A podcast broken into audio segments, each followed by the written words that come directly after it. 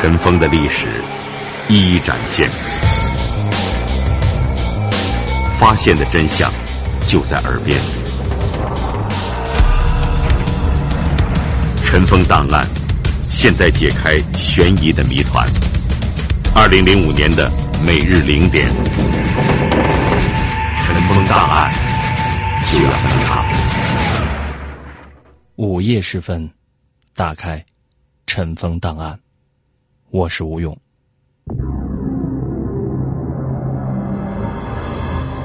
五十多年前，在北京前门外。一家叫做珠宝斋的古玩店发生了一起盗宝杀人案。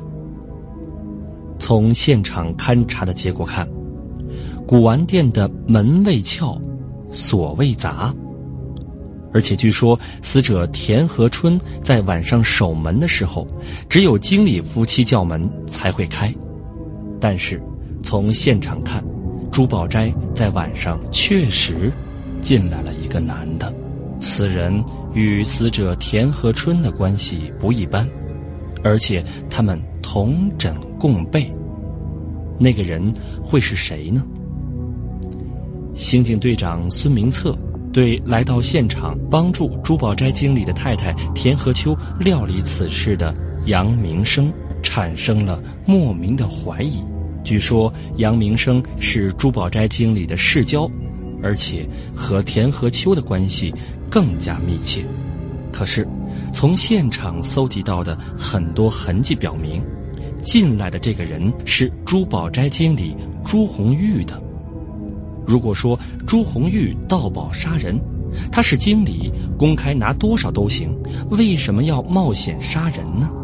这让刑警队长孙明策感到意外。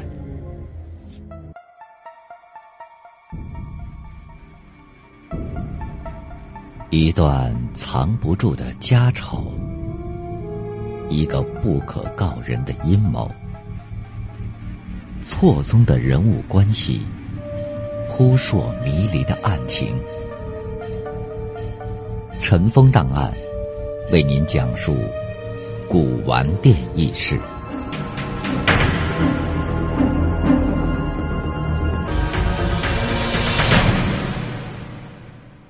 在现场留下的诸多痕迹里，都表明这些痕迹是珠宝斋经理朱红玉留下来的。侦查员郭林斌向刑警队长孙明策表明，他觉得朱红玉有重大嫌疑。我看他有重大嫌疑。第一，晚上别人进不去；第二，他昨晚十一点钟确实去过柜上；第三，现场自行车印儿是他的。第四，他去上海是突然行动。第五，他本人也确实是拐子。现在的朱红玉正在开往上海的二十五次特快列车上。如果说朱红玉盗宝杀人，他为什么会这么干呢？侦查员郭林斌谈了自己的理由。我在调查中听说，朱红宝两口子要求分家，去年还告到法院，结果官司没打赢。但他们并不服气。如果真是这样，反正贵重物品有的是，要分家就分吧。刑警队长孙明策也谈了自己的看法。这方面我也想过，但我总觉得矛盾还不至于激化到这个程度。而且我觉得这案子比我们想象的要复杂的多。朱红玉常骑车吗？他昨晚确实骑车到过柜上，这一点他家那个老佣人。可以证明，那老佣人说，昨晚十点来钟来了个邮递员，叫门说送电报。那老佣人收下电报，并签了字，随后送给经理。不一会儿，朱红玉出来，叫那老佣人把车给他推到门口。那佣人问他去哪儿，他说去柜上。时间不长，田鹤秋出来叫老佣人把包月车夫找来说有急事。佣人把车夫找来，朱红玉也回来了，手上提着一个小黑皮箱。朱红玉连门也没进，把车子放到门口，夫妻俩就坐车往车站去了。大约十一点半钟，田鹤秋自己坐车回来，那老佣人就拴门睡了。孙明策听完汇报，语气深沉地说：“我认为从目前情况看，朱红玉作案的可能性不大。如果那封电报是假的，那就可完全排除。”郭林斌说：“如果不是他们的家务矛盾引起，那么案子可就复杂了。”说的对，我们必须这样考虑问题。这也正是我怀疑杨明生的理由。就在两个人正在说话的时候，电话铃响了。孙明策抓起电话，电话的另一端传来了侦查员唐林池在邮电局调查那份让朱红玉速去上海谈生意的那份电报真伪的汇报。结果怎么样？完全是假的。那好，请你立刻到车站查明二十五次列车现在在什么地方，什么时间到南京。查完后，立刻到队部联系军用飞机。那封电报果然是假的。要是这么说，珠宝斋经理朱红玉作案的嫌疑被完全排除。但是，目前在开往上海二十五次列车上的朱红玉的处境就显得十分的危险了。刑警队长孙明策、侦查员郭林斌、冯燕。又对珠宝斋经理朱红玉的弟弟朱红宝以及朱红宝的妻子宋明华进行了详细的询问。据他们讲，死者田和春不止一次说朱红玉两口子骗了他，二十多年把他当成看家狗来使唤。他还说杨明生先生心眼倒是不错，经常偷着给他钱花，还请他喝酒。孙明策觉得这个情况很重要。又进一步问道：“那位杨先生常来柜上吗？”“不常来，近两年来过几次。每次来，田大哥对他都很客气。田大哥还经常背着田克秋两口子出去喝酒。你上午提到那些珠宝的来历，这是怎么回事？究竟什么意思？我们也不清楚，是听田大哥讲的。有一次，他气愤的和我们说。”他们两口子不是好东西，气急了，我都给他端出来，叫他们哭也找不到声调。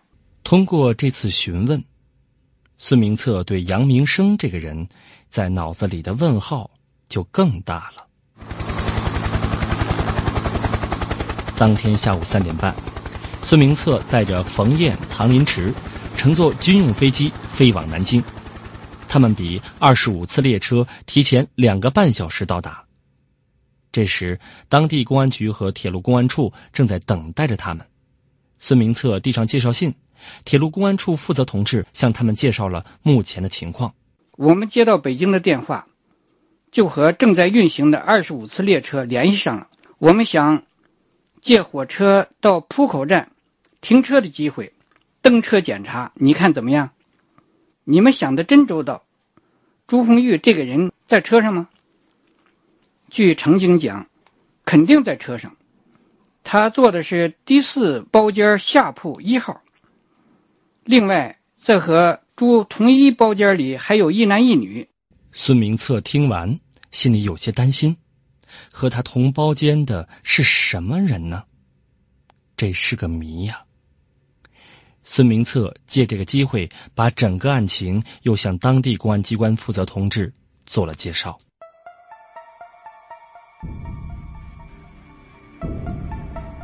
一段藏不住的家丑，一个不可告人的阴谋，错综的人物关系，扑朔迷离的案情。尘封档案为您讲述古玩店轶事。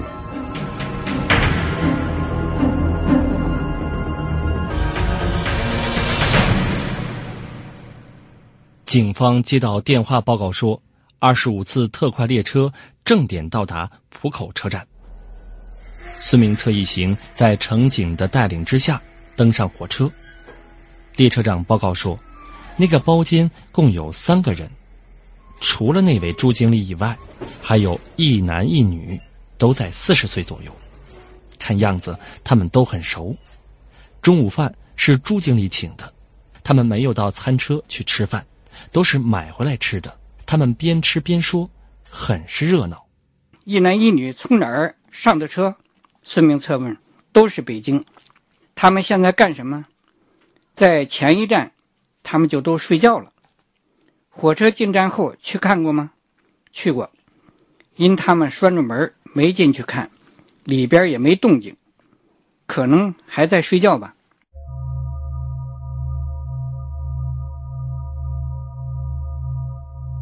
孙明策感到可能已经发生了不幸的事儿，就跟列车长来到四号包厢门口，门仍然关着。乘警用拳头敲了几下，接着叫道：“朱先生，开门呐！”里边没有动静。列车长用钥匙也开不了门。孙明策立刻意识到。来晚了，他命令乘警和冯燕守在门口。他带领唐林池急忙下车，两人到四号包间的玻璃窗下，见窗子开着一半。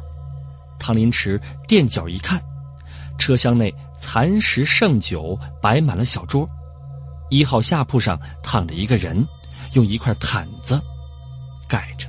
唐林池惊讶的说：“不好了，我们来迟了，进去开门，千万小心。”明白。唐林池两手一拉车窗框，纵身钻进车厢。孙明策立即返回车厢。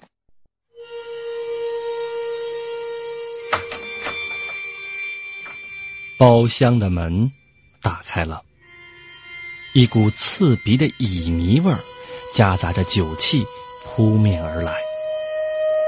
孙明策、冯燕先后进入现场。整个软卧车厢封锁了。此刻，孙明策已经明白了一切，心想：又是一起杀人抢劫案。不过，这案子发生的很奇妙，看来犯罪嫌疑人并没有使用暴力，而是在酒肉谈笑当中做的案。唐林池拍完现场。孙明策轻轻揭开蒙在那人头上的毯子，见那个人鼻子、嘴上还蒙着一块折成四折的白羊肚手巾，上面还有浓浓的乙醚味儿。冯燕回头对孙明策说：“看来药量很大，而且时间不长。”他立刻对被害人做了检查，说：“这人还没有死。”但瞳孔已经放大，呼吸极微绕，应当马上送医院抢救。人还没有死，孙明策一听很高兴，他知道从这个人的衣着打扮来看，肯定就是珠宝斋的经理朱红玉。只有把他救活，这两起大案的谜才能够揭开。他立即命令冯燕与铁路公安处及当地公安局取得联系，把朱红玉送进医院。他和唐林池留下，对现场继续进行仔细检查。孙明策并对同一车厢里的旅客进行了访问。有人说，那个女人可不一般，高高的个儿，长方脸儿，虽已年过四十，却打扮的很洋气。也有的说，那女人活像个妓女。昨晚一上车就和那个阔经理勾搭上了，说话随便，还暗送秋波。看样子他们的关系绝非一般。一晚上他们出出进进，谈笑风生，连吃带喝，整整闹了一夜和一个上午。前一站那女人下车去买东西，才安静下来。那女人从哪儿下的车？手上拿着什么东西？孙明策问一位上年纪的旅客说：“我腿脚不太利落，没敢下车，就在车门口看热闹。忽然听身后有人说：‘借光下车。’我回头一看，是一位阔太太，手上提着一个小皮箱，什么颜色我不记得了。他披着大衣，从我身边一斜身挤下车去。当时我还纳闷，怎么就他一个人呢？”他下车后，向四处瞥了几眼，就直接往出站口走去，一直没见他回来。孙明策觉得旅客反映的情况很重要。刑警队长孙明策断定，这起图财害命案是从那女人下车后下手的。就在车行到两站之间的那段时间，那个男人没有和女人同时下车，那个男人只有跳车。跳车，要抓紧时间查这个跳车的人。孙明策对唐林池说：“趁天还不黑，你沿铁路线右侧往回找。”一直到上一站为止，重点是查跳车的人，检查要仔细。是侦查员唐林池在当地公安机关的配合下出发了。刑警队长孙明策往家里打了个长途电话，报告了情况之后，就急忙赶到医院。医院急救室门口有两名警察，他们见到孙明策赶来，忙上前说：“里面正在抢救。”孙明策向冯燕问询了朱红玉目前的状况。因为药量太大，中毒也够重的。据内科主任讲，现在是尽力抢救。对他身上的东西检查过了吗？检查过了，除了一本通讯录和一份古玩清单以外，别无他物。估计这份清单就是朱红玉随身带上的古玩清单，现金都收走了。两人正说话间，一位骑摩托车的民警回来报告说：“唐同志叫我回来报告，并带些照明器材回去。那人跳车的地方已经找到，痕迹很明显，还有血迹。唐同志的意见是带警犬去连夜追捕。”听完汇报之后，刑警队长孙明策和警犬训练员。带着警犬乘车赶到了现场。孙明策见唐林池，第一句话就问：“跳车的地方找到了吗？”“找到了。”“现场勘察过了吗？”“勘察过了。”“这人穿皮鞋，从足迹看，个头不高，也不胖，与昨夜朱宝斋所留下的足迹完全不一样。”孙明策问完情况，看过现场，搜寻工作开始了。追踪是沿铁路右侧的一个大斜坡开始的，因为绣线明显，追踪还算顺利，一直追出大约四里开外，来到了一片苇塘边，停了下来。孙明策过去一看，地上有一滩血迹，还有人坐过的痕迹，看来犯罪嫌疑人不仅在这里停留过，而且包扎过伤口。随后。犯罪嫌疑人又继续往前走了，但滴血的痕迹却见不到了，足迹也不明显了，这无形当中增加了追寻的困难。警犬追追停停，到离车站不远的地方，绣线中断。孙明策抬头望去，站上的蓝色信号灯清晰可见，这是个小站。一点也不喧闹，看来那女人就是从这儿下的车，两人很可能在这儿会合。追踪继续进行，秀线离开车站，通向车站对过的一家小旅馆。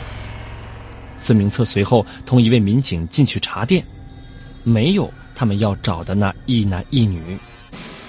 孙明策有些奇怪，警犬。为什么追到这儿来呢？难道没站住脚，又走了？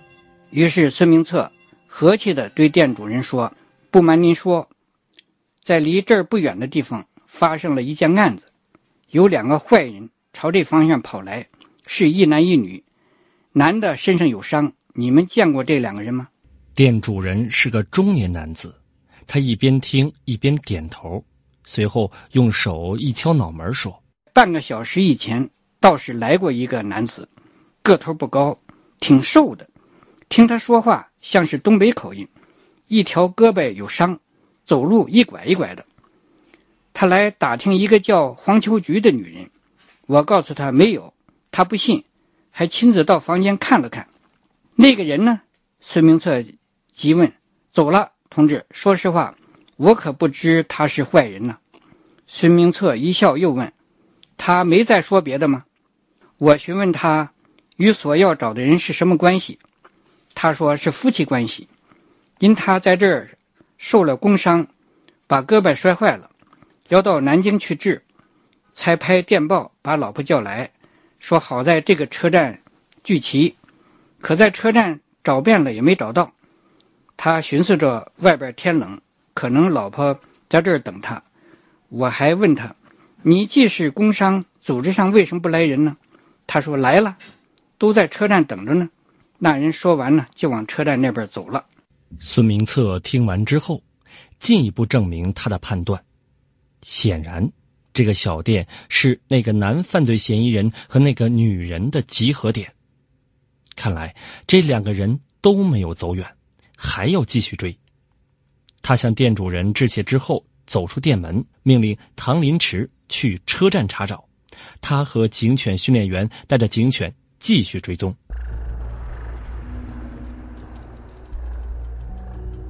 按照店主人指的方向，警犬较快的找到了秀园，追击又开始了。小车站周围一片旷野。虽说是南方，也倍感凉意。警犬离开小店，一直往北追去。孙明策提着手枪紧跟，犬背上的小红灯像流星一样在夜间的旷野上滑行着。他穿过一条小道，向一个独立的小屋狂奔。孙明策立刻意识到，受伤者有可能就在这里藏身。这时，警犬一个劲儿的摇尾巴。还有点急躁，说明离他要找的目标不远了。那间独立小屋越来越近，警犬的速度也加快了。孙明策将手枪的子弹上膛，做好战斗准备。警犬来到了小房子门口，围着小房子转了个圈，返回门口稍一停，接着扑了进去。只听见屋里面“哎呀”一声尖叫。说话间，两道手电光同时射入，正好打在那个家伙的脸上。你们想干什么？快把狗拉开！没等那个家伙把话说完，孙明策早已一个箭步上去，一手拧住他的胳膊，把他铐了起来。孙明策和警犬训练员把他带到车站派出所进行突审。你先说，和你一起的那个女人是谁？她到哪儿去了？那个家伙犹豫了一下。我受了他的骗。他下车时告诉我，我们接头地点就在车站对过的小旅店。可我到那儿找他又找不着，不知道他究竟到哪里去了。那个家伙坐在墙角下，手电光照着他那张清瘦的脸，他垂着头等待问话。孙明策看了他一眼。严厉的问他：“你和那女人是什么关系？你叫我从哪儿说起呢？”孙明策听出他是在摸底，于是说：“听我告诉你，你们的犯罪活动我们全知道，不然也不会跟踪你们到这儿来。就从你们伪造电报、骗朱红玉出来等一系列的阴谋讲起吧。”那家伙一听，大吃一惊，心想：看来他们什么都知道了。好，我全讲。这个男的到底是谁？那个女的又是什么人？他们两个是什么关系？这两个人又为什么要谋害朱红玉呢？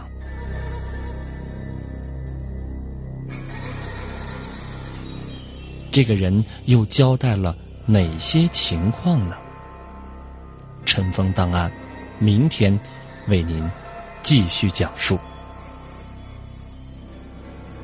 本案记录人：原北京市公安局干部马永臣。本期节目讲述人：北京市公安局离休干部刘朝江。我是吴勇，下次节目再见。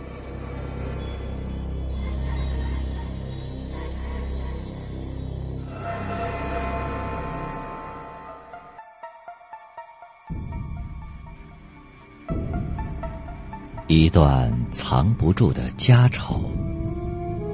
一个不可告人的阴谋，错综的人物关系，扑朔迷离的案情。